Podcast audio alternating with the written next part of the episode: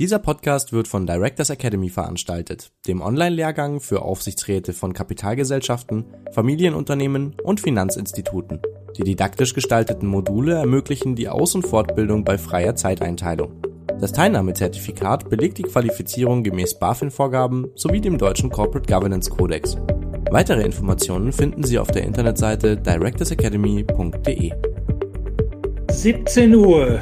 Liebe Zuschauer, liebe Zuhörer, liebe Streamer und Streamerinnen, herzlich willkommen zum 20. Video-Livestream und Podcast für den Aufsichtsrat, unserem Aufsichtsratstalk von Directors Academy.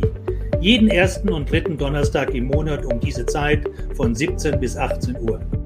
Unser Schwerpunktthema lautet heute Fremdmanager und Familienbeirat. Erfolg liegt in der Schnittstellenklärung und der emotionalen Intelligenz. Heute mit unserem Gast, Herr Andreas Ronken. Herzlich willkommen. Ja, vielen Dank. Dankeschön. Freue mich. Herr Ronken ist gelernter Maschinenbauingenieur mit MBA. Seit 2005 arbeitet er als Geschäftsführer für die Alfred Ritter GmbH und Co. KG, die wir alle kennen als Ritter Sport Schokolade. Seit 2015 ist er CEO, das heißt Chef der Geschäftsleitung der Alfred Ritter GmbH und Co. KG. Er ist unter anderem Mitgesellschafter bei Business Angels Region Südwest und investiert auch privat in Startups, ist Beiratsmitglied aktuell bei einem weiteren Familienunternehmen Milita und war Aufsichtsrat bei der Rockwool International und bei weiteren kleineren mittelständischen Unternehmen und Startups. Herr Ronken blickt auf eine langjährige internationale Berufserfahrung bei Mars Inc. in USA zurück, ebenfalls ein Familienunternehmen, wo er verschiedene Managementpositionen im In- und Ausland durchlaufen hat. Seine Schwerpunktthemen sind Entrepreneurship, Innovation, New Work und Lean Management. Leidenschaftlich setzt er sich für das Thema Nachhaltigkeit, speziell im Kakaosektor ein. Vielleicht noch zwei Worte zu Alfred Ritter GmbH und Co. KG, das 1912 gegründete Familienunternehmen, beschäftigt heute rund 1750 Mitarbeiter und erzielte im letzten Jahr einen Umsatz von 505 Millionen. Für die nachhaltige Gestaltung der Wertschöpfungskette wurde Ritter Sport mit dem Deutschen Nachhaltigkeitspreis bereits 2018 ausgezeichnet und bezieht als erster großer Tafelschokoladehersteller für das gesamte Sortiment ausschließlich zertifizierten nachhaltigen Kakao. Ritter Sport hat in 2012 begonnen, eine eigene große Kakaofarm in Nicaragua aufzubauen, die im Vollertrag circa 30 Prozent der benötigten Kakaomasse produzieren wird. Täglich verlassen über vier Millionen bunt verpackte Tafeln das Werk im schwäbischen Waldenbuch, von wo sie in über 100 Länder weltweit exportiert werden. Lieber Herr Ronken, Sie haben einmal gesagt, was beim Wein die Traube und die Winzer sind, ist bei der Schokolade die Kakaofrucht und der Kakaobauer. Sie sind nicht nur ein international und national erfahrener Kenner von Familienunternehmen und nicht nur ein sogenannter Foodie-Experte, sondern ein großer Schokoladenliebhaber mit eigener Schokoladenwerkstatt im heimischen Keller. Woher kommt bei Ihnen die große persönliche Liebe für Schokolade? Ja, ja, vielen Dank für die Einführung. Ähm, die Liebe zur Schokolade, die hat sich, die hat sich entwickelt. Ich bin, beschäftige mich jetzt seit über 20 Jahren intensiv mit äh, Schokolade. Und Schokolade ist ein Ganzprodukt. Es ist ein natürliches ähm, Genussprodukt, genauso wie Wein und Whisky, was es seit Jahrhunderten gibt. Und äh, bei der Schokolade stehen wir aus meiner Sicht erst am Anfang, das volle Geschmackspotenzial zu nutzen. Und ähm, des Weiteren leben sehr viele Menschen in der Wertschöpfungskette äh, von der wichtigsten Zutat äh, in der Schokolade vom Kakao. Und da gibt es noch viele Themen, da gibt es viele Probleme und hier muss noch sehr viel passieren, damit sich die Lebensumstände der Menschen im Ursprung verbessern. Und, und das ist das, was mich antreibt. Ja, äh, dass Schokolade glücklich macht, das wissen wir ja alle. Muss ich ganz kurz fragen, macht vegane Schokolade auch glücklich? Ja, aber ganz sicher. Ähm, ursprünglich war ja in der Schokolade auch gar keine Milch enthalten. Das kam eigentlich erst später. Ja, das also, dass man sozusagen Milch oder Milchpulver nochmal in die, in die Schokolade macht. Und ähm, vegan äh, ist kein Genussverzicht, ähm, was ich auch denke, was der falsche Weg ist. Ähm, ähm, es gibt ja viele so, so vegane Ersatzprodukte, veganen Fisch, vegane Schnitzel. Ich glaube, das ist der Weg. Man muss einfach versuchen, Menschen, die sich vegan ernähren, die wollen eigentlich äh, einen Genuss haben, die wollen halt keine tierischen Produkte essen und äh, das kann man auch super machen. Das kann man super mit Schokolade machen, das kann man aber auch super mit anderen Produkten machen. Und ähm, ja, äh, vegane Schokolade schmeckt mir auch ähm, unsere sehr, sehr gut. Ähm, da hat sich auch viel getan. Also die Schokolade wird auch immer besser, auch andere Produkte wird im veganen Bereich besser und äh, ähm, viele Menschen sind bei, gerade bei Genussprodukten nicht so probierfreudig und die essen immer das, was sie schon seit was ja, sie schon äh, kennen, ja, ja, ja. Aber na, lassen Sie uns zum Thema kommen, und zwar indirekt äh, Familienunternehmen, äh, Leadership. Äh, zur, zur Förderung von Verantwortung in Wirtschaft und Gesellschaft haben vor einiger Zeit Top-Führungskräfte von Familienunternehmen, Unternehmer und Wirtschaftsexperten Anfang 2021, und da gehörten sie damit dazu, eine unabhängige Plattform für externe Top-Führungskräfte, also Fremdmanager und Beiräte von Familien- und Stiftungsunternehmen gegründet. Sie sind selber, wie gesagt, Mitgründer dieser sogenannten Stewardship-Gesellschaft, die dann gleich einen Kodex der Unternehmensleitung von Familien- und Stiftungsunternehmen veröffentlicht hat. Äh, dazu meine Frage ganz kurz. Warum haben Sie das gemacht? Gibt es nicht schon genügend Codices in Deutschland für Unternehmen? Ja, das, das, das stimmt sicherlich. Es gibt sehr, sehr vieles. Es gibt auch vieles, was sehr viel theoretischer Natur ist ähm, und auch nicht praxistauglich. Und die meisten Arbeiten zielen aber mehr so auf die großen Spreads ab. Leider wenig Sachen, die auf die Besonderheiten des mittelständischen Familienunternehmens eingehen. Und mhm. da gibt es leider wenig. Und unser Ziel war es, äh, äh, Familien oder ist es auch unsere Familien, die Familienunternehmen noch erfolgreicher zu machen, speziell die Zusammenarbeit zwischen Gesellschafter und Fremdmanager. Vielleicht noch ein Satz zum, zu dem, zum Kodex. Das war auch sehr interessant. Wir haben auch gesagt, wir wollen vorher arbeiten und vorher uns als Gruppe haben wir uns zusammengetroffen und vorher den Kodex gemacht, bevor wir eigentlich, ähm, ich sag mal, den Verein gegründet haben.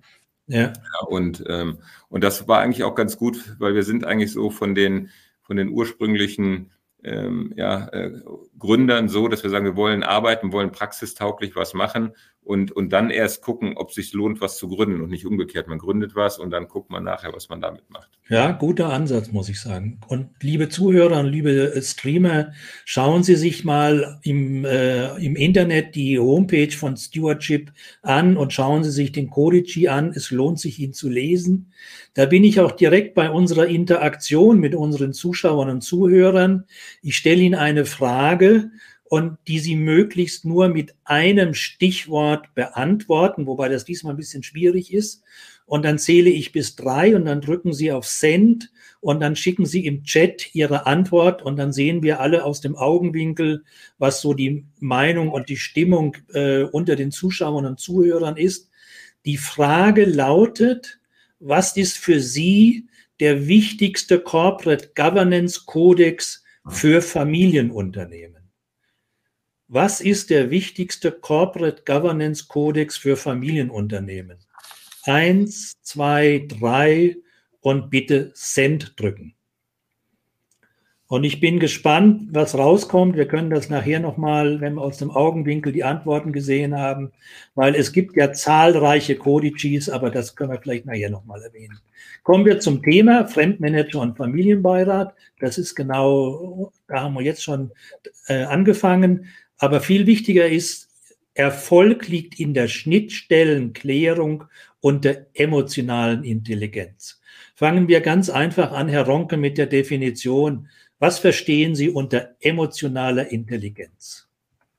Ja, sehr gute Frage. Ähm, aus meiner Sicht, wer hohe äh, emotionale Intelligenz besitzt, äh, kann eigenen Gefühle und die der anderen Menschen besser verstehen und lesen.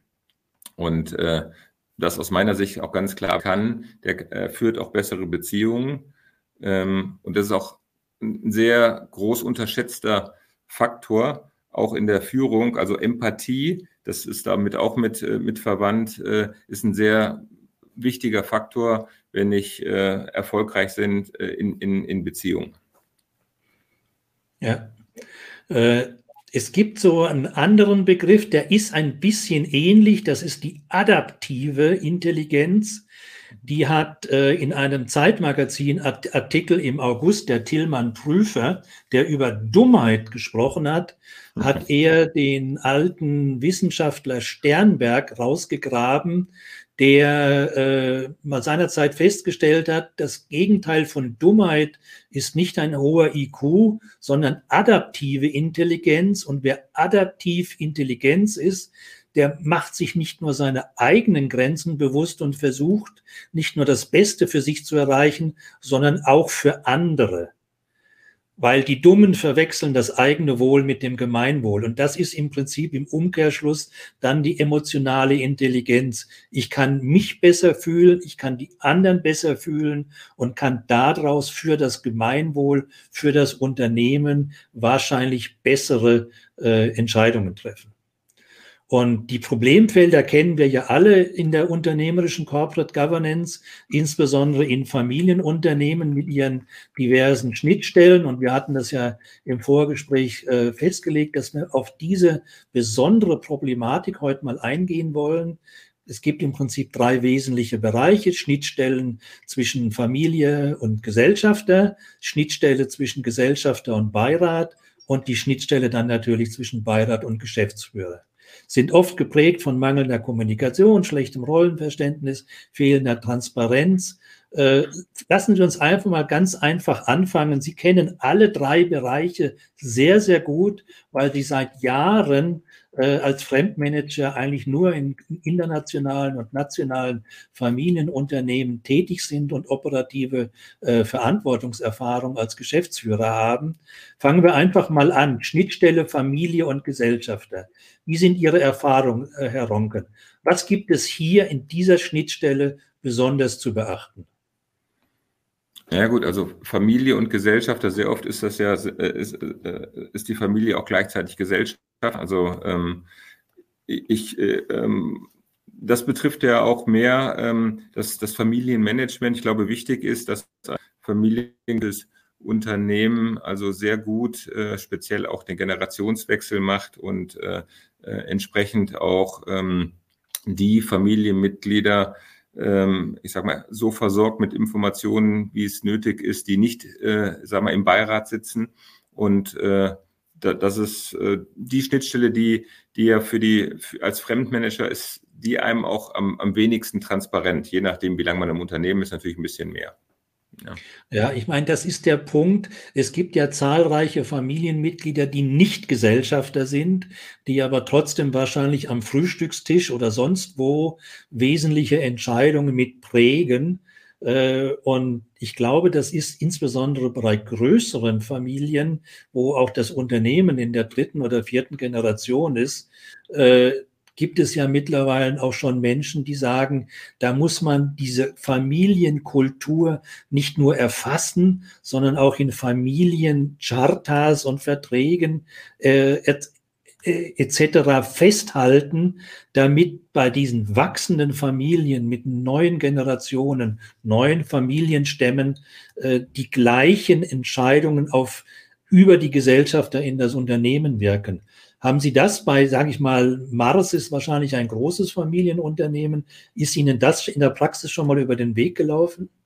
Ja, über den Weg läuft und was, was man auch, was man sieht, ähm, was viele ähm, gut geführte Familienunternehmen machen, die, die bringen den Nachwuchs wirklich äh, richtig äh, in das Unternehmen ran, machen auch so geschickt, dass sie im positiven Sinne den Kindern auch den Geschmack am Unternehmertum machen und nicht schon vorher prägen, so wie es früher vielleicht mal war, du wirst das, der Name ist schon so, ja, ähm, und äh, das ist schon festgelegt, sondern sie versuchen auch also sozusagen diesen ähm, äh, sehr früh, dass sich die verschiedensten Familienmitglieder treffen, die, äh, die verschiedensten Stämme, so dass auch keine Konflikte entstehen. Also das merke ja. ich auch, dass das immer professioneller geschieht äh, in, den, in den Unternehmen, weil einfach natürlich auch äh, da große Lernerfolge sind, wenn die Generationen, die nachfolgende Generationen sich nicht kennen und sich dann streiten und äh, keine gemeinsamen Werte haben oder kein gemeinsames Verständnis zur Unternehmensführung, dann ist das äh, extrem unternehmenskritisch und kann zum Bruch führen, wie wir es ja schon von vielen Unternehmen gesehen haben. Das ist das Stichwort Next Gen, wo sich sehr viele darauf konzentrieren und wie Sie sagen, in, in richtiger Weise mit dem richtigen Vorgehen die neue Generation an das unternehmerische Dasein, sage ich mal, heranführen.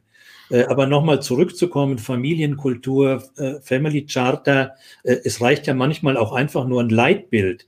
Und äh, Alfred Ritter, das weiß man ja, steht auch auf der Homepage und in den jeweiligen Berichten, hat ja ein, wenn ich das richtig sehe, ein Oberleitbild, was da lautet, unser Handeln ist geprägt von Achtung und Wertschätzung gegenüber Menschen und Umwelt. Was bedeutet das für das Tagesgeschäft von Rittersport? Wie wirkt sich so ein Leitbild der Familie in das operative Tagesgeschäft aus? Ja, also die, ähm, das prägt sich in mehreren Sachen aus. Also äh, bei uns ist es so, dass äh, wir äh, aufgefordert sind als Geschäftsführung ein äh, Geschäftsmodell äh, zu finden, was im Einklang mit der Natur und der, äh, den Menschen ist. Ähm, das prägt sich in vielen Geschichten aus. Nehmen wir mal als ein, ein Beispiel unsere ähm, Kakaofarm, El Kakao. Dort haben wir jetzt ähm, zweieinhalbtausend Hektar Land und tausend Hektar ist komplett als, äh, steht als Urwald, weil es der, einfach der Natur zur Verfügung steht. Äh, wir haben festangestellte, 400 festangestellte äh, Mitarbeitende ähm, auf El Kakao, die auch abends nach Hause gehen zu ihren Familien, weil wir auch beweisen wollen, dass Nachhaltigkeit auch im Kakao möglich ist und dass sie sozusagen ihr Gehalt verdienen. Sie gehen aber dann auch abends ganz genau, wie wir es auch gewohnt sind, dann zu ihren Familien und haben ihre Freizeit. Ja. Ähm, und ähm, ähm das heißt dann auch, dass wir zum Beispiel auch die, die äh, LKK in einem Agroforstsystem anbauen. Das, das heißt nicht in einer Monokultur, weil wir die Natur, äh, ähm, ich sag mal, auch natürlich ähm, ähm, einen Benefit geben wollen. Und gleichzeitig ist es auch oft so, dass bei solchen äh, Themen, wenn man nicht gerade in der Landwirtschaft, wenn man nicht gegen die Natur arbeitet, sondern mit der Natur und mit den Menschen, dann ist man, kann man auch oder ist man in der Regel auch erfolgreich. Ich sehe da auch keinen keinen Widerspruch. Aber wir haben zum Beispiel auch äh, ein weiteres Thema, dass wir sagen, zehn Prozent äh, unserer Investments müssen äh, eindeutig 100 äh, Prozent nachhaltig sein. Ja, also das heißt, wir schauen auch auf die, die äh, zusammen mit den Gesellschaftern äh, unsere Investmentszenarien an und das ist also das Minimum, was, was für Nachhaltigkeit äh, direkt zuordnenbar drin sein muss. Meistens ist es viel mehr. Ja. Ja, und äh, das bringt uns dann gleich zur nächsten Schnittstelle, äh, Gesellschafter und Beirat. Äh, fangen wir mal allgemein an. Das bedeutet ja als erstes mal, dass ich überhaupt einen Beirat habe. Das ist ja schon mal für Familienunternehmen schon sehr entscheidend. Es gibt ja immer noch ungefähr ein Viertel angeblich der deutschen mittelständischen Familienunternehmen, die keinen Beirat haben. Ritter Sport hat schon sehr, sehr lange einen. Was gibt's hier an dieser Schnittstelle besonders zu beachten? Gesellschafter und Beirat. Gesellschafter und Beirat. Ähm, da, da gilt es natürlich sozusagen beachten, welche, äh, welche Aufgabe hat ähm, der, ähm, was die, der Beirat und was ist im Unterschied dazu äh, äh, die Gesellschafterrolle und was wird auch in der Gesellschaftersitzung entschieden und was wird in der Beirats äh, ähm, im Gremium entschieden. Und ähm, das ist natürlich ganz klassisch. Ich glaube, wichtig ist, viele Unternehmen haben das auch, aber es muss auch wirklich gelebt werden und es darf ja. sich nicht verwässern. Ja? Das ja. ist ja so mit vielen Dingen, ähm, die, die hören sich immer langweilig an, aber sie werden halt nicht gelebt. Es liegt halt darum, wie man das auch wirklich in der Exekution äh, lebt. Also die Gesellschafter müssen sich an ihre Gesellschafterrolle halten, wenn sie nur Gesellschafter sind. Und da sind die großen Entscheidungen, die dann auch nach Gesellschafterordnung da auch entschieden werden müssen, quasi ich kaufe einer neuen Firma oder, oder große Geschichten, die dann halt laut Gesellschafterordnung dort entschieden werden. Und ähm, äh, in der Beiratsordnung muss sich also auch wirklich daran gehalten werden, was ist Beiratsaufgabe und was ist äh, Gesellschafteraufgabe oder was ist Geschäftsführungsaufgabe. Es geht halt davon, was Sie auch am Anfang gesagt haben. Es ist so wichtig, sich einfach an die Rollen zu halten. Wenn man das einmal verwässert und einmal anfängt, dann, dann kommt man in eine gemischte Lage, jeder macht alles und dann wird es halt extrem schwierig. Ja, wobei das natürlich in der Hinsicht schwierig ist. Also klar, Rollenverständnis muss geklärt werden, Erwartungshaltungen müssen geklärt werden, es muss möglichst schriftlich fixiert sein, Gesellschaftsvertrag, Beiratsgeschäftsordnung etc. Es muss gelebt werden, aber schwierig ist es natürlich, wenn es einer nicht lebt, egal ob es Gesellschafter oder Beirat ist, wie Sie sagen, verwässert. Äh, wer ist dann das Korrektiv? Wer muss dann die, die Hand heben und sagen, also hier, wir haben es zwar auf Papier, aber wir leben es nicht. Ist das dann der Fremdmanager, der hier vielleicht eine vermittelnde Rolle übernehmen kann? Ja, ich meine, das ist ein ganz wichtiger Punkt, dass der Fremdmanager oder auch ein Beiratsmitglied, da geht es, glaube ich, auch wirklich darum, äh, man muss sich seine eigene Unabhängigkeit, äh, ist extrem wichtig und auch, ähm, ähm, und ähm, das heißt, man muss auch den Mut haben, Dinge anzusprechen, äh, die auch Gesellschafter oder Beirat äh, betreffen, wenn sich nicht an Rollen gehalten wird. Man muss sich da auch Feedback-Loops ein, äh, aufbauen. Das ist auch so ein Praxistipp. Also was ich, wenn ich neuen, äh, in einen neuen Beirat gebe, versuche ich immer, dass man am Ende äh, sich nochmal äh, Feedback gibt als Beirat, aber auch als äh, ähm, Geschäftsführung und dass man es einfach fix einhat. Wenn man das dann sagt, okay, jetzt ist die Feedback-Runde, dann ist ein Platz dafür da. Sonst wird das irgendwie runtergeschluckt, vergessen und man spricht das nicht mehr an. Man geht dann irgendwie seine eigenen Wege. Und ähm, das, das, das ist auch das ist enorm wichtig. Und was ich eben gesagt habe, diese Unabhängigkeit. Also die besten Manager sind die, die letztendlich auch äh, eine gute Unabhängigkeit haben. Die besten Beiräte sind auch die, die sagen, ich muss jetzt hier nicht Beirat sein, ich will hier einen guten Job machen, ich will hier das Unternehmen nach vorne bringen. Aber wenn das irgendwo aus meiner Sicht in die falsche Richtung geht, dann sage ich das und auch dann, dann bin ich auch, auch mit der Konsequenz, dass ich dann vielleicht auch nicht mehr dabei bin. Ja, ja und also da, Unabhängigkeit wichtig. ist immer die erste Kernanforderung an alle Beteiligten, äh, weil die Unabhängigkeit ist die Basis für Mut und Dinge anzusprechen und äh, entsprechend auch Konsequenzen zu ziehen, die Schmerzen, sprich Haltung zeigen in den Einzelnen. Ich würde aber gerne nochmal zurückkommen äh, zu dem Punkt äh, Feedback Loop. Das finde ich sehr gut, diesen Praxistipp. Was halten Sie davon, dass man diesen Feedback Loop dann auch nur macht, äh, ein Teil mit Geschäftsführer und ein Teil ohne? Das heißt, Beiratsmitglieder nur unter sich, ohne Gesellschafter dabei und ohne äh, Manager, wenn es geht und keine Personalunion gegeben ist. Was halten Sie davon? Ja, ja finde ich auch gut. Also das wäre sozusagen auch so ein weiterer Praxistipp. Ich finde es ganz gut, wenn sich der Beirat sozusagen vor jeder Besprechung einmal nochmal konsolidiert, nochmal sagt, wie haben Sie die Unterlagen verstanden, was sind unsere Schwerpunkte, ja, dass man einfach sich auch als Beirat ein bisschen geschlossener auftreten kann und nicht sich, nicht alle haben unterschiedliche Meinungen. Wenn unterschiedliche Meinungen sind, ist okay, aber sehr oft hat man ja auch einen Konsens oder man muss nochmal, dass man sich äh, vorher nochmal äh, vereinigt und, äh, am, äh, und am Ende auch nochmal, ja, also am Ende nochmal fünf oder zehn Minuten hat oder mindestens einmal im Jahr, dass der Beirat ja, ja. auch für sich ja. da ist um sich auch nochmal. Das, das kann man nur unterstreichen für alle, die das selber praktisch eingeführt haben in ihren Gremien, die profitieren alle davon. Jetzt kommen wir natürlich zur Gretchenfrage. Gesellschafter sind Gott gegeben. Äh, Beiräte kann man auswählen. In der Regel, wenn man nicht sagt, Gesellschafter sind automatisch äh, in, in dem Beirat. Ich rede jetzt von Fremdbeiratsmitgliedern. Mhm. Wie findet man denn äh, als Gesellschafter die richtigen Fremdbeiratsmitglieder? Ja, ist eine gute Frage. Also ich glaube, auf alle Fälle muss man einen professionellen Prozess machen. Also man kann natürlich einen geeignete Personalberater oder Vermittler beauftragen. Es gibt ja verschiedenste Gremien, die das auch professionell machen.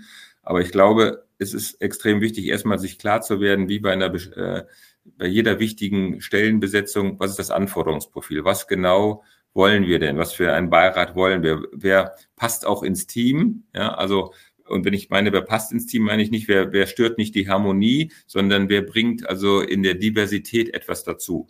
Ja. ja. Also wo haben wir vielleicht eine Lücke? Haben wir vielleicht eine Lücke wirklich so in, im Digitalen, ja, oder äh, im, im New Work-Bereich? Oder haben wir ein Thema, wo wir mehr Entrepreneurship brauchen, Erfahrung? Also dass man genau sagt, was, was will ich eigentlich?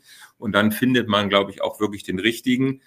Und was ich auch oft beobachte, was ich auch nicht gut finde, ist, dass es eigentlich gar keine richtige Auswahl gibt, weil, glaube ich, immer so die Sache ist, dass man sagt, naja, wenn man als Beirat angesprochen wird, dann kann man, dann kann der, der potenzielle Beirat nicht mit einer Absage leben. Ja, ich glaube, jeder kann mit einer Absage leben, weil wenn es einfach nicht passt in der Beziehung, dann passt es nicht. Da hat man aber trotzdem vielleicht ein gutes Gespräch gehabt. Ähm, und ähm, da glaube ich, fehlt die Auswahl zu kurz. Ja, man sagt, ja, das kann ich, nur unter, kann ich nur unterstreichen. Das wird ja in kapitalmarktorientierten Unternehmen ganz stark diskutiert. Da entscheidet ja die Hauptversammlung. Und wenn drei Posten zu besetzen sind, werden nur drei Kandidaten präsentiert. Äh, ja. genau mit diesem Argument, wir können hochstehenden Persönlichkeiten nicht in die Loser-Rolle schieben, weil sie dann auf der Hauptversammlung nicht gewählt werden. Aber das ist meiner Meinung nach ein old-fashioned Argument, was sich sicher in der Zukunft äh, auflösen wird. Ich komme nochmal zurück. Sie sagten vorhin schon, eine der wesentlichsten Kernanforderungen ist Unabhängigkeit. Was würden Sie denn für ein, zwei weitere Kernanforderungen an Fremdbeiratsmitglieder äh, sich wünschen? Ja, ich glaube, man muss unterscheiden einmal zwischen fachlich und, und, und, und persönlich. Ja bei der persönlichen ähm, Komponente, glaube ich, ist wirklich Mut wichtig. Mut, die eigene Meinung zu haben, auch mal gegen äh, die komplette Meinung in dem, im Forum, weil, weil davon lebt auch ein Beirat, dass er mal korrektiv eingreift, dass mal einer sagt, hör mal zu, das können wir so nicht machen. Das ist der falsche Weg. Also dieses, das Mut kann man, glaube ich, nicht überbetonen. Und natürlich muss er auch kommunikativ versiert sein. Also es ist, hört sich auch mal so einfach an, äh, mit äh, Fragen ähm, also zu inspirieren und die richtigen Fragen zu stellen. Gerade viele Ex-CEOs müssen das erstmal lernen. Ja? ja. Ähm, das ist ähm, auch eine Übungssache, war für mich auch nicht so ganz einfach. Äh, bin immer noch im Lernprozess. Ähm, und ich glaube, diese Geradlinigkeit äh, und die Konflikterfahrenheit, das ist auf der persönlichen Ebene ähm, wichtig, weil es gibt auch immer Konflikte. Es soll ja auch Konflikte geben, sonst, sonst hat der Beirat ja auch gar keine Funktion, wenn alles durchgewunken wird und alles so, so, so konfliktfrei geht. Aber dass der Konflikt also gut äh, ausgetragen wird und äh, es danach sozusagen mehr Gewinn gibt und, und, und nicht irgendwelche äh, blutigen Narben, die hinterlassen werden. Ja, insbesondere, wo wir in der Zukunft wahrscheinlich gar nicht mehr so in diesem sogenannten alten Normalen oder neuen Normalen uns wiederfinden werden. Wir sind wahrscheinlich in der Zukunft alle immer häufiger im sogenannten Krisenmodus und da ist Krisen- und Konflikterfahrung glaube ich, auf der fachlichen Seite ganz weit oben als Kernanforderung. Und zur Kommunikation, da gebe ich Ihnen vollkommen recht. Aber wenn man mal auch die, die Lebensläufe von erfahrenen operativen Vorständen und Geschäftsführern anschaut, sie haben es letztlich nirgendwo gelernt. Sie haben es nur Learning by Doing. Und dann hat der eine mehr Glück und der andere hat weniger. Und dann kann ich nur sagen, guter Tipp von Ihnen, gutes Beispiel und Vorbild von Ihnen, dass wenn Sie da gespürt haben, dass Sie da Nachholbedarf haben, dass Sie da selber äh, dran äh, gearbeitet haben. Gehen wir mal ja, gleich auf die... Einen ganz wichtigen Punkt an. Ich meine, das war ja in der Finanzkrise schon ein großes Thema. Leider ist es nicht gekommen. Äh, der, ich sag mal, Führerschein für, für Aufsichtsräte, Beiräte und ähm, es gibt da zu wenig Qualitätskriterien. Das, das muss ja. einfach kommen. Und wie können wir ich sag mal, ich weiß auch nicht, wie viel ähm, Skandale wir nochmal haben wollen, äh, bis wir das irgendwie mal machen, oder dass immer nur solche Lobbyisten zum Teil einfach in Aufsichtsräten sitzen.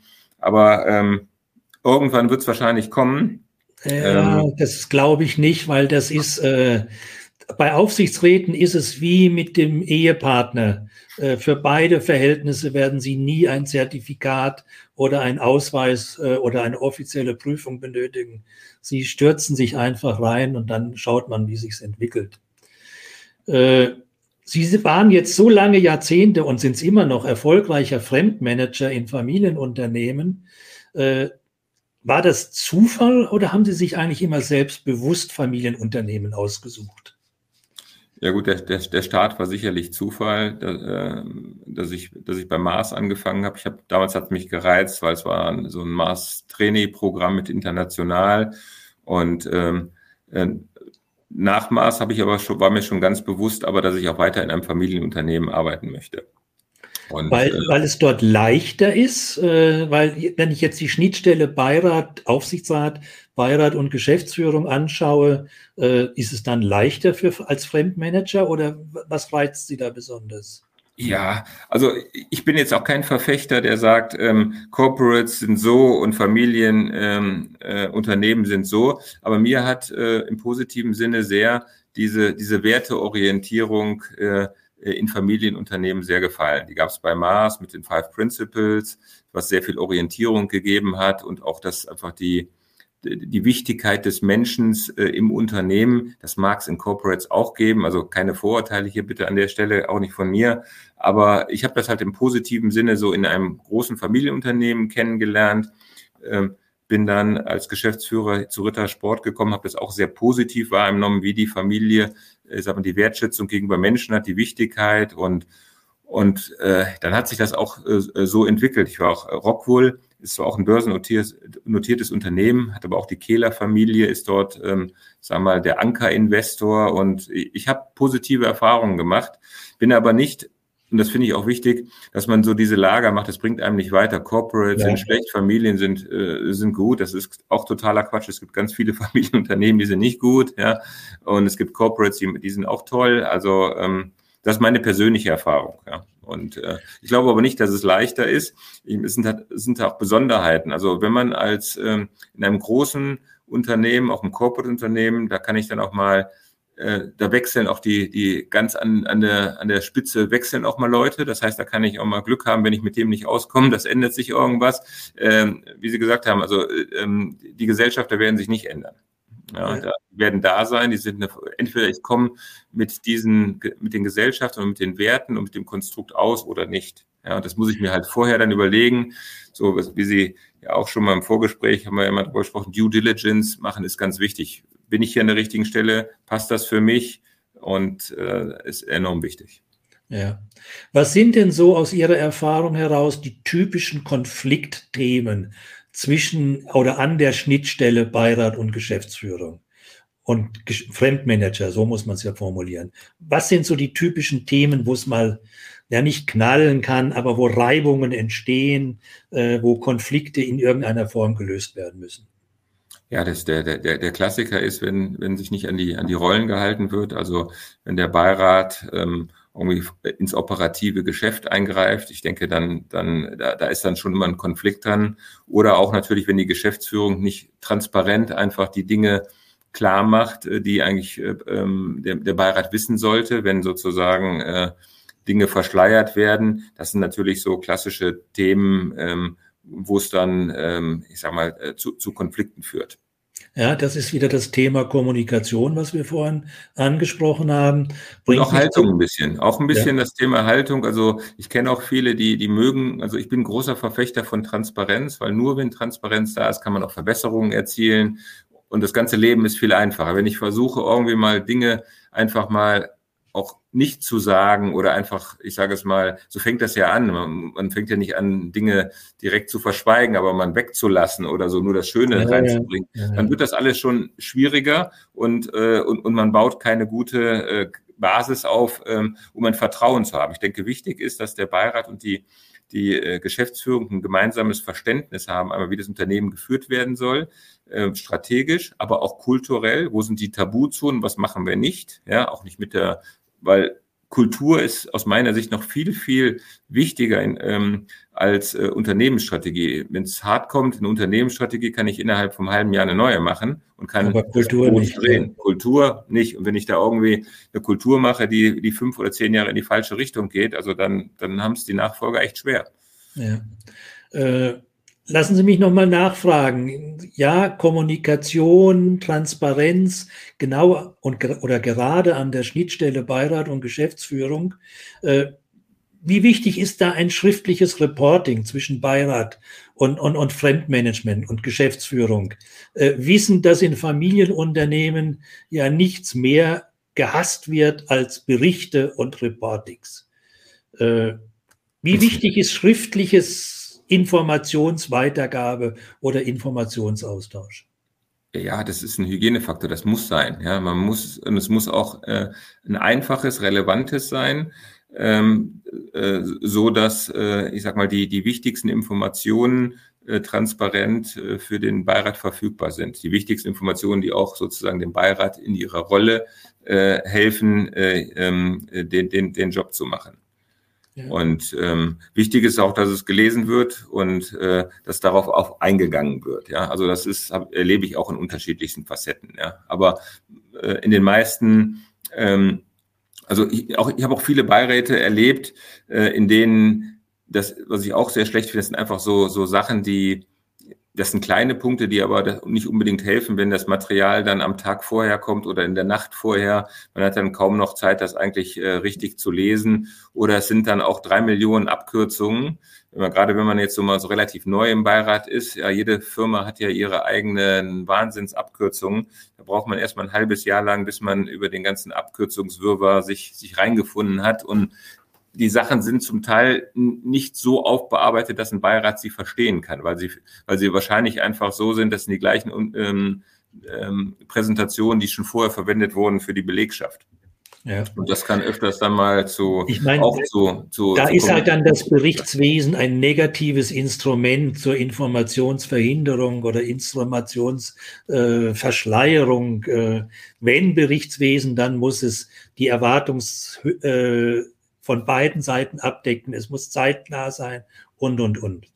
Genau. Äh, ich würde nur mal gern zurückkommen zur emotionalen Intelligenz. Einer meiner Lieblingssprüche lautet ja, ein Gramm Persönlichkeit äh, können wichtiger sein als 1000 Gramm Fachkompetenz. Mhm. Und äh, meine Frage ist, was verstehen Sie persönlich unter persönlicher Kompetenz und dann natürlich die Frage, kann emotionale Intelligenz, die Sie ja vorhin schon definiert haben, eventuelle fachliche Defizite kompensieren? Ja, also ich glaube, äh, persönliche Kompetenz hat schon viel, ist schon verwandt mit emotionaler Intelligenz, aber äh, hat äh, meiner Ansicht noch viel mehr im Bauch. Ja, persönliche Kompetenz, da fällt mir auch direkt ein, da geht es auch darum, wie viel Drive habe ich? Ja? Habe ich auch wirklich den Drive und das Durchhaltevermögen, ein Unternehmen erfolgreich zu machen? Als Beirat oder auch als, als, als CEO. Ähm, da kann ich emotional intelligent sein, aber wenn ich diesen Drive nicht habe, so wirklich auch durchhalten. Ähm, wir wissen alle, dass das ist alles ein Riesenmarathon. Ja, es geht nicht immer nur bergauf. Man hat auch mal wirklich richtige Dellen und da gilt es aber auch dann wirklich durchzuhalten und und äh, äh, nur dann kann man auch die die, ähm, ich sag mal, äh, performen und auch Erfolg haben. Wichtig okay. ist auch, ähm, wie wir eben schon besprochen haben, in der persönlichen Kompetenz als Grundvoraussetzung natürlich diese Unabhängigkeit zu haben, ja, weil das, das äh, ist so eine Voraussetzung, wenn ich mich abhängig fühle, ja, dann kann ich auch meine persönliche Kompetenz nicht so ganz ausspielen. Ähm, und äh, ganz wichtig finde ich auch, dass man auch sehr, sehr konsequent ist, gerade wenn Governance Verstöße äh, kommen, die auch Konsequenz abzuhandeln. Das sehe man auch oft, dass ähm, ja, dass irgendwie manche Leute denken, das ist ein theoretisches Spiel. Man hat dann alle Corporate Governance und äh, dann passiert was und sagt man, oh, ja, uh, weiß ich auch nicht jetzt und das müssen wir jetzt wirklich und äh, also das ist auch e-, enorm wichtig, dann äh, im Endeffekt auch konsequent zu handeln und auch geradlinig zu handeln und das ist dann auch wie ein Teil der persönlichen äh, Kompetenz. Und ja. zur letzten Frage, die fachlichen Defizite aus meiner Sicht können wirklich leicht kompensiert werden. Ja.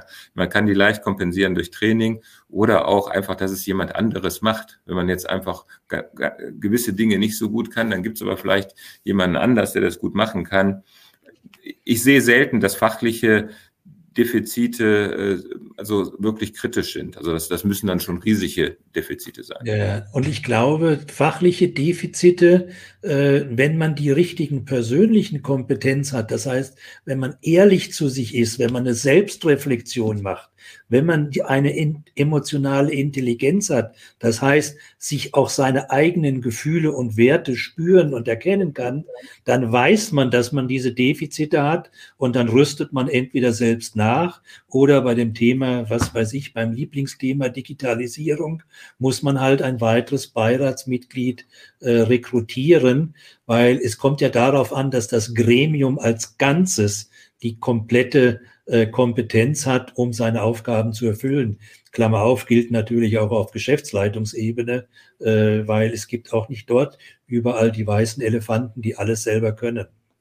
Ja, absolut. Äh, können Sie sich noch daran erinnern, Herr Ronken, als Sie zum ersten Mal zum Beirat berufen wurden und bestellt worden sind? Ja, ja. Äh, und wie haben Sie sich denn, Sie sagten vorhin schon das Zauberwort Due Diligence, äh, haben Sie da sofort Ja gesagt oder haben Sie da irgendwelche Überlegungen getroffen, äh, ob Sie diese Berufung annehmen? Also erstmal intern, habe ich genügend Kompetenz, aber auch extern, will ich zu dem Unternehmen gehen? Also wann war es zum ersten Mal und wie war damals Ihre Überlegung, wenn Sie sich noch daran erinnern können? Ja, es war äh, 2009, 2010. Ähm, und ich war damals nicht so schlau. Ich bin natürlich, genau wie Sie vorher auch gesagt, ich bin da einfach reingesprungen, weil ich mich hat das interessiert. Es war damals ein äh, mittelständisches Verpackungsunternehmen und ein Startup, was ich als äh, Beirat äh, betreut habe. Ähm, und ähm, ja, ich habe heute würde ich das anders machen. Ähm, damals äh, war das so Learning by Doing und äh, ähm, man kann jetzt auch sagen, ja, es hat auch, wie Sie eben gesagt haben, es hat auch so geklappt. Das ist natürlich auch so ein Weg zu machen, äh, das zu machen. Aber ich ähm, würde das mit, mit, mit heutiger Überlegung hätte ich nur eine, nur eine von der, von den beiden Stellen angenommen, das im mittelständischen Verpackungsunternehmen, das, das habe ich auch nicht lange gemacht. Ich glaube, es waren zwei Jahre, das hätte ich erst gar nicht angefangen. Weil das von vorhinein eigentlich, äh, wenn ich mir genau überlegt äh, hätte, klar gewesen ist, dass eigentlich nur die Bank äh, den Beirat wollte und äh, der Geschäftsführer oder der Eigentümer auch nicht. Der wollte halt einfach nur die Bank ruhig stellen und dann installieren wir halt einen Beirat. Vielleicht wird es dann besser und das, das war also ja, war aber auch ein Lern Learning für mich. Ja, aber in der Summe kann man einfach nur empfehlen, selbst wenn man so geehrt ist mit einer Berufung, nicht gleich Feuer und Flamme Ja sagen, sondern seine Hausaufgaben machen. Das ist, glaube ich, für alle Beteiligten wichtig. Ich würde gerne nochmal zurückkommen an eine Stelle, weil eine, äh, eine interessante Frage kommt und das passt zum, Stich, zum Stichwort Start-up und Jungunternehmen. Jetzt haben wir ja auch in Familienunternehmen sehr oft die Situation, wo die neue Generation, Next Gen, hatten wir vorhin angesprochen, in Verantwortung kommt, entweder weil sie zuerst in den Beirat kommen und dann nach einigen Jahren vielleicht in die Geschäftsleitung oder sie fangen an auf der dritten Ebene im Familienunternehmen etc. etc.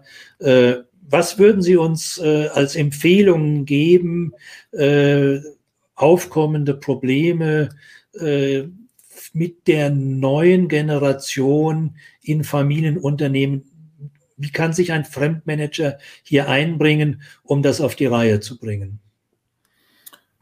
Ja, ich meine, das, das kommt, glaube ich, auch so, so, auf, so auf die Situation äh, drauf an. Also ähm, ich sag mal, bei, bei Rittersport haben wir die, haben wir das eigentlich einen sehr, sehr guten Übergang äh, in den in den Generationen. Ähm, es gibt andere Unternehmer, äh, Unternehmen, wo ich das auch feststelle, äh, da, da ist es etwas, äh, ich sag mal, ja, äh, etwas intensiver. Ich glaube, es ist ein heikles Feld. Ich glaube, da kommt dann wieder das Thema emotionale Intelligenz. Wo kann ich da rein? Wie kann ich, ähm, wo kann ich ähm, vermitteln? Wo kann ich vielleicht auch ähm, Dinge irgendwie klarstellen? Ähm, es ist oftmals so, dass ich über ähm, dass man gar nicht so versteht, worum sich da gestritten wird, weil das ja auch ähm, äh, familieninterne Sachen sind, die sich vielleicht irgendwo aufgestaut haben.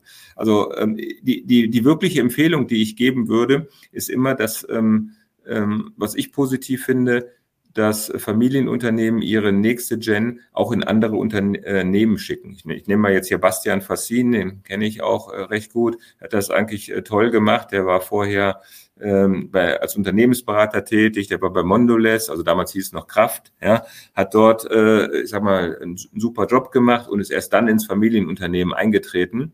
Und ich glaube, dass es einfach auch wichtig ist, ähm, in, in einem Familienunternehmen, wenn, wenn jemand äh, aus der Familie das übernimmt, dann hat man, da sind da sehr hohe Erwartungshaltungen aller Mitarbeitenden.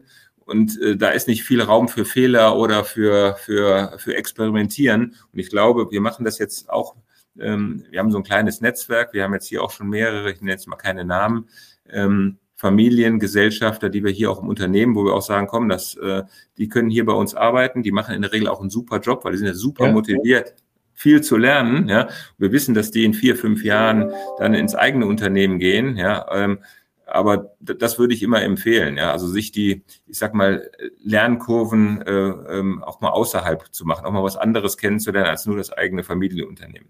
Ja. Äh, haben Sie uns einen Tipp für ein effizientes und effektives Onboarding für Beiräte, die nicht aus dem Familienkreis kommen? Ja, ist auch eine Weil sehr da gute. Geht es ja um ähnliche Probleme, wie die äh, jungen Gesellschafter heranführen als Unternehmen. Wenn ich einen Fremdmanager berufen habe und den kann ich ja nicht einfach in die erste Sitzung setzen und sagen, hör zu, versteht ja nichts. Was gibt es für Tipps für ein effizientes und effektives Onboarding?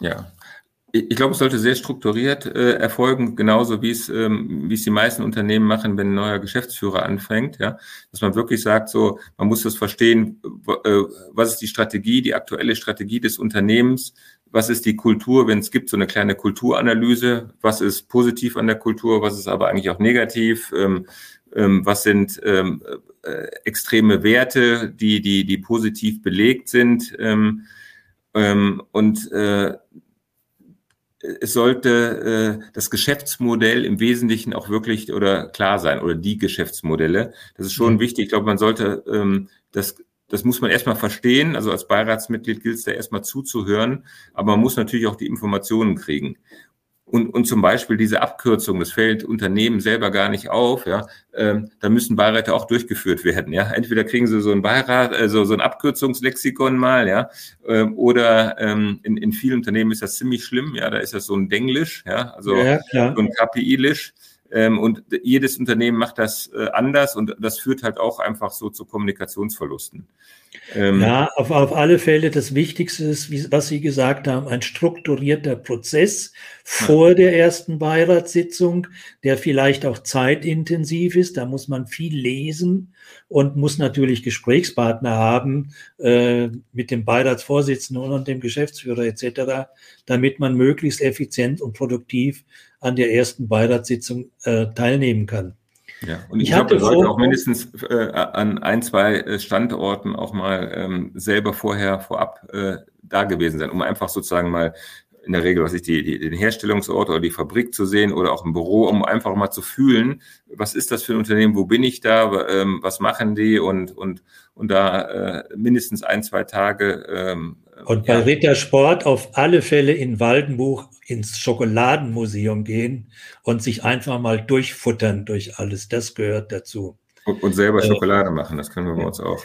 Ja, kann man auch bei Ihnen machen. Kann stimmt. man auch machen. Äh, wobei ich dachte immer, das wäre nur für Kinder. nee, wir haben es jetzt auch für Erwachsene in dieser, ja? in unserer Schokoladenmanufaktur. Da kann man von der Bohne weg das machen und danach kann man auch einen Rotwein Super. trinken. Geht auch. Super. Äh, ich hatte vorhin gesagt, so ungefähr 25 Prozent der mittelständischen Familienunternehmen haben immer noch keinen Beirat, äh, obwohl wir ja alle wissen, dass das eine sinnvolle Institution ist. Jetzt ist Rittersport bekannt für außergewöhnliche und vor allen Dingen erfolgreiche Werbung.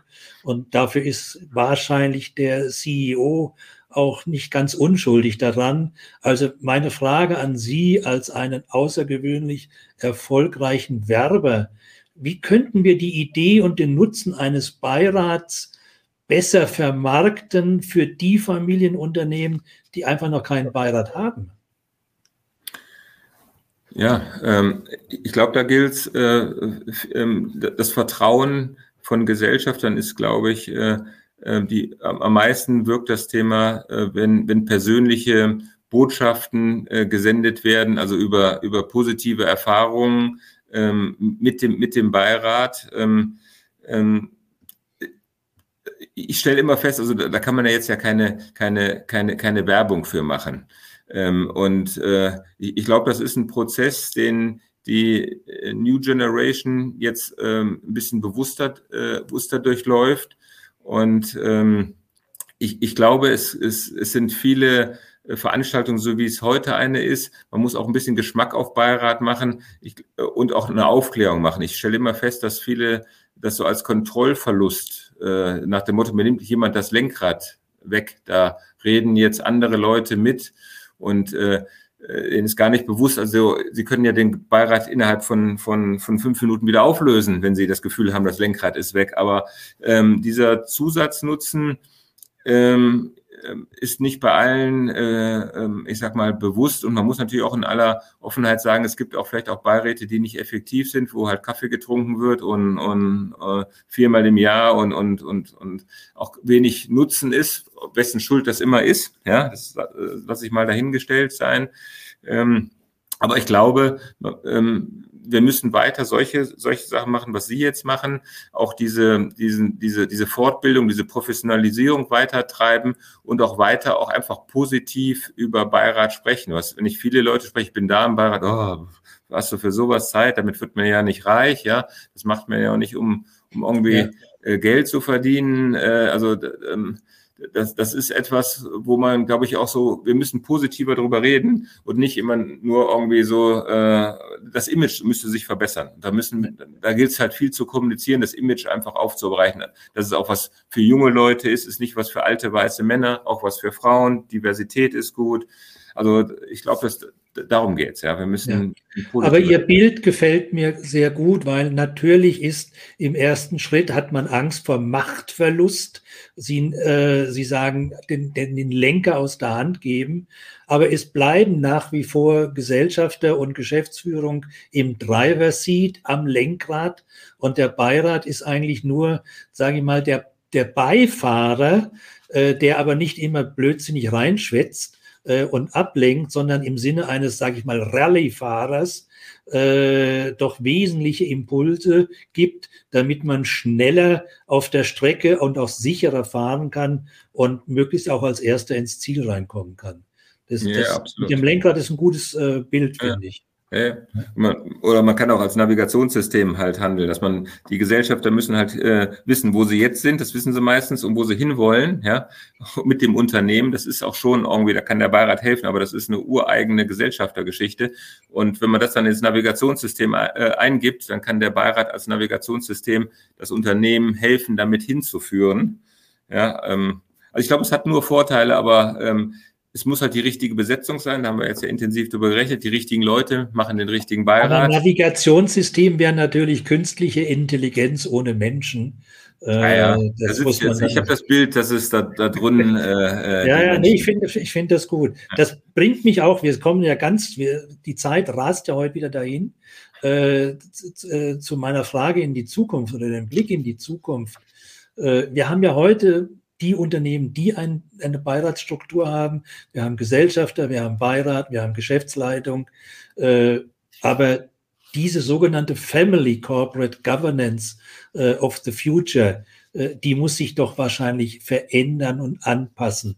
Sehen Sie da Bedarf, Entwicklungen, Tendenzen, äh, wie das in der äh, Zukunft aussieht? Ihre Stewardship-Gesellschaft arbeitet ja mit daran an diesem Thema. Äh, Gibt es da weitere Ideen, die Ihnen da einfallen? Ja, ich, ich glaube, aktuell liegen so viele einfache Themen äh, auf dem Tisch, die man äh, sehr, sehr gut ähm, ähm, umsetzen kann, die ich glaube ich, die, die sehr große Veränderungen bringen würden. Ich nehme das, das, ähm, das Beispiel Besetzung, äh, Neubesetzung eines CEOs in einem mittelständischen Unternehmen. Ähm, und wenn man das professionalisiert, sich sozusagen die Gesellschafter nicht einfach sagen, ähm, ja, ein Personalberater sucht mal einen, ja, und dann finden wir den ganz gut und äh, dass das ein richtiger Prozess ist, dass wir sagen, okay, so, so ein richtiger Match-Prozess, äh, wo sich die Due Diligence der, der äh, äh, Kandidat überlegt, bin ich hier der Richtige, dass äh, wirklich vorher abgesteckt wird, was sind die Ziele, was sind Tabus, welche Kultur wollen wir haben. Das ist wirklich unsere Erwartung, das ist Ihre Mission für die nächsten drei Jahre oder fünf Jahre. Das erwarten wir von Ihnen. Das also wirklich, ich glaube, da, da, da könnte man mit mit einfachen, das ist ja wie immer so, die Sachen sind einfach, es muss halt nur umgesetzt werden. Ich glaube gar nicht, dass wir so, so, so Rocket Science-mäßige Sachen da jetzt ähm, ähm, brauchen, äh, wir brauchen also ein paar fundamentale Sachen. Ähm, in die Zukunft gerichtet, was wir auf alle Fälle natürlich auch brauchen, ist, ähm, die Zeit ist vorbei, dass ähm, CEOs sich aus allem heraushalten kann. Früher war das so, äh, halte ich aus allen raus, vor allen Dingen aus Politik und aus Gesellschaft und sowieso. Und heute wird das nicht mehr gehen. Das fing schon mit Impfen an. Das geht jetzt mit, mit Ukraine natürlich weiter. Es geht immer mehr gesellschaftliche Themen und man, man muss eine Haltung dazu haben. Man kann auch jetzt nicht mehr sagen, ähm, und das ist auch gut so. Unternehmen haben auch eine gesellschaftliche Verantwortung und sie müssen natürlich dann auch irgendwie eine Entscheidung treffen, welche Haltung sie zu welchem Thema haben. Und das ist aber auch natürlich, ein, wenn darüber nicht gesprochen wird, ähm, ähm, welche Haltung man nach außen vertritt, ja, dann gibt es, ist das natürlich auch ein Konfliktpotenzial. Glauben Sie, dass die äh, aktuelle ESG-Reporting-Diskussion, äh, wo es ja Vorgaben von der EU gibt, die demnächst auch in Deutschland umgesetzt werden vom Regulator, die ja absurd und irrsinnig umfassend sind, äh, über das in Zukunft, und zwar Zukunft heißt 2025, äh, berichtet wird. Äh, glauben Sie, dass das da helfen kann in der, für diese, für diese systematisch strukturierte Vorgehensweise? Nee, ich glaube, das, das lenkt eher ab. Ja. Also, ja. Wird ja. mehr, viel mehr Aufwand geben und aber wahrscheinlich, also viel Wärme, wenig Licht. Und ähm, ja, das, das, das sieht man ja leider auch, wenn man sieht, welche Gesetze alles jetzt nochmal hier im EU-Parlament sind, auch für mittelständische Unternehmen, also von welchen, welche Auflagen alles noch kommen werden oder die in der Planung sind, dann, dann müssen mit, kleinere mittelständische Unternehmen drei, vier Leut, äh, Leute einstellen, nur um, um die Regularien ja. sozusagen im Griff zu halten und die sehen den Sinn gar nicht, ja, äh, weil es für die Größe gar nicht so relevant ist, ja, von Ombudsmann bis was weiß ich was. Und äh, äh ja, also von daher sage ich mal, sehe ich, sehe ich da nicht unbedingt eine inspirierende neue Quelle. Ähm, ich, ähm, da kommt eher sozusagen etwas, was man abarbeiten muss. Ich glaube, ähm, die, die, in der Einfachheit liegt das. Ich glaube, es ist, es ist wirklich mit einfachen Bordmitteln sind viele Sachen ähm, sehr, sehr gut umsetzbar. Was wir jetzt alles heute zusammen erzählt haben, äh, sind ja viele Sachen, die sind ja äh, einfach banal einfach. Man muss sie aber ja. einfach nur machen. Das ist so wie Lean Management. Ja, das hat jeder direkt verstanden in fünf Minuten. Und jeder hat auch verstanden, wie leicht eigentlich Abnehmen ist. Ja, Abnehmen ist auch keine intellektuelle, also Gewicht abnehmen ist keine intellektuelle äh, äh, Geschichte, aber die äh, ist es halt schwierig in der Umsetzung. Jetzt ja. sind wir wieder mitten beim Schokoladenthemen, Herr Ronken. Ja, ja also zumindest bei mir. Wir haben noch vier Minuten. Da würde ich Sie oder ich frage alle meine Gäste immer nach dem Aufreger der Woche, positiv oder negativ, in der deutschen Corporate Governance Landschaft oder Familienunternehmen Landschaft. Ist Ihnen da in den letzten Tagen, Wochen irgendwas positiv oder negativ aufgefallen? Nicht wirklich. Also ähm, was mir was mir aufgefallen ist, das was was Elon Musk jetzt gerade mit Twitter macht. Also glaube ich, ist nicht so schlau. Verstehe ich auch nicht ganz. Ähm, und ähm, da, da werde ich weiter beobachten, was da jetzt auch passiert. Ja, und äh, man darf nicht vergessen, Elon Musk ist auch ein Familienunternehmen. Der ja. hört auch ganz stark auf seine Mutter. Ja. Äh, aber mir ist was aufgefallen und da würde ich Sie, wir haben zwar, versuchen Sie kurz zu antworten. Äh, Sie haben sicher auch gelesen, dass mit großen Tränen und Herzens äh, die Balsen-Tochter äh, ihre Position aufgegeben hat. Was, was hat das, wie wirkt das auf Sie? Ist das ein typisches Thema in einem Familienunternehmen, wo Next Gen äh, aufgibt? Ja, ich weiß gar nicht, ob sie aufgegeben hat. Ich glaube, dass ihre Rolle wenn ich das von außen so beobachten darf, ähm, mir nicht so ganz klar war. Sie war, es war so eine Rolle zwischen so Executive Beirat, ja. Und ich glaube, das sind so Rollen, die funktionieren nicht, ja. Also man kann entweder CEO sein, äh, man kann auch Beirat sein, aber sozusagen so eine, wie ich das so beobachtet habe, äh, so sehr stark dann eigentlich so operativ auch so eingreifen, das ist halt immer, immer schwierig. Und ähm, ja, ich habe jetzt auch ihren, ihren, ihren Post gelesen, auch äh, gesehen, wie dann die, die ganze Presse darauf äh, auch mit Erstaunen dass das so aufnimmt. Ja, also ähm, ich finde, ähm, sie hat da äh, ähm, offen und ehrlich da ihr mit und Respekt, dass sie das gemacht hat. Und ja, muss man mal sehen, wie es sich jetzt weiterentwickelt, ob, sich, ob das dann durchgehalten wird. Ja. Also sagen wir es mal so, Balsen war ja nun in der Vergangenheit öfters mal in, der, in den Schlagzeilen mit Familienthemen. Und ich in, gebe Ihnen vollkommen recht. Meine Interpretation ist das auch. Das war ein unklares, gelebtes Rollenverständnis von wahrscheinlich mehreren Personen, nicht nur äh, von der Balsentochter. Und äh, das führt halt, wie wir das vorhin auch schon ausgeführt haben, nie zu etwas Positivem, sondern nur zur Konflikterhöhung und irgendeiner muss dann mal den Schlussstrich ziehen. Herr Ronken, wir sind am Ende und bitte lassen Sie uns nicht alleine, sondern geben Sie uns ein ganz kurzes Statement, äh, möglichst einen kurzen Satz mit ins Wochenende, wo wir uns dann mit Freuden auf dem Sofa und einer Ritter Sportschokolade äh, in der Hand an unser heutiges Gespräch erinnern. Was können Sie uns mitgeben fürs Wochenende? Ja, ich bin, bin so ein äh, Freund der Achtsamkeit und äh, Achtsamkeit ist auch eine gute Idee bei Beirats- und bei CEO-Besetzungen. Achtsam sein für sich selber und das wäre meine, mein Tipp. Interessant ist, dass wir das schon mehrmals von unseren Gästen gehört haben. Okay. Recht herzlichen Dank, Herr Ronken. Es hat mir sehr viel Spaß gemacht. Dankeschön. Mir, mir auch. Vielen, vielen Dank. Und recht herzlichen Dank auch an unsere Zuhörer und Zuschauer. Ergänzendes Lesefutter zum Thema finden Sie natürlich auf der Homepage von zum Beispiel der Stewardship Gesellschaft oder Directors Academy. Aber auch auf meiner Homepage finden Sie das ein oder andere. Und natürlich können Sie jederzeit das, den Podcast nachhören und das Video im Livestream auf LinkedIn anschauen. Ich wünsche Ihnen, dass Sie alle gesund und zuversichtlich bleiben. Und wie gesagt, am ersten und dritten Donnerstag im Monat treffen wir uns wieder.